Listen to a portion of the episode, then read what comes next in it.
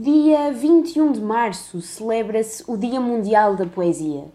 O Dia Mundial daquilo que é uma linguagem que, como todas as outras linguagens, é entendida por uns e menos clara para outros, falada por uns e calada por outros, adorada por uns, mas um autêntico pesadelo para outros. Seja como for, as línguas não são para serem avaliadas, analisadas ou comparadas.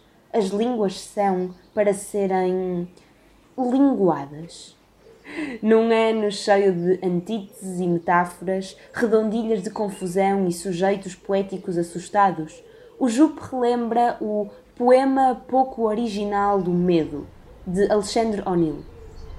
O medo vai ter tudo: pernas, ambulâncias e o luxo blindado de alguns automóveis.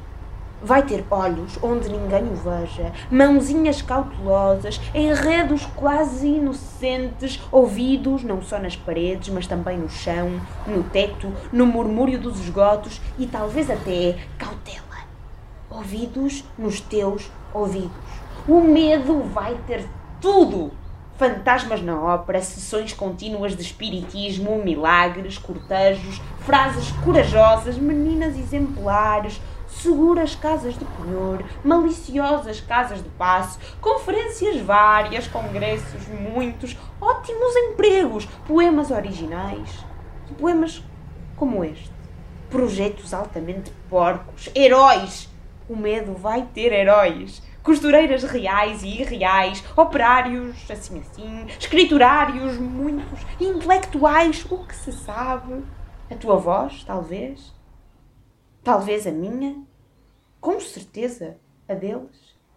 Vai ter capitais, países, suspeitas como toda a gente, muitíssimos amigos, beijos, namorados esverdeados, amantes silenciosos, ardentes e angustiados o medo vai ter tudo. Tudo. Penso no que o medo vai ter e tenho medo, que é justamente o que o medo quer. O medo vai ter tudo. Quase tudo. E cada um por seu caminho, havemos todos de chegar, quase todos, a ratos.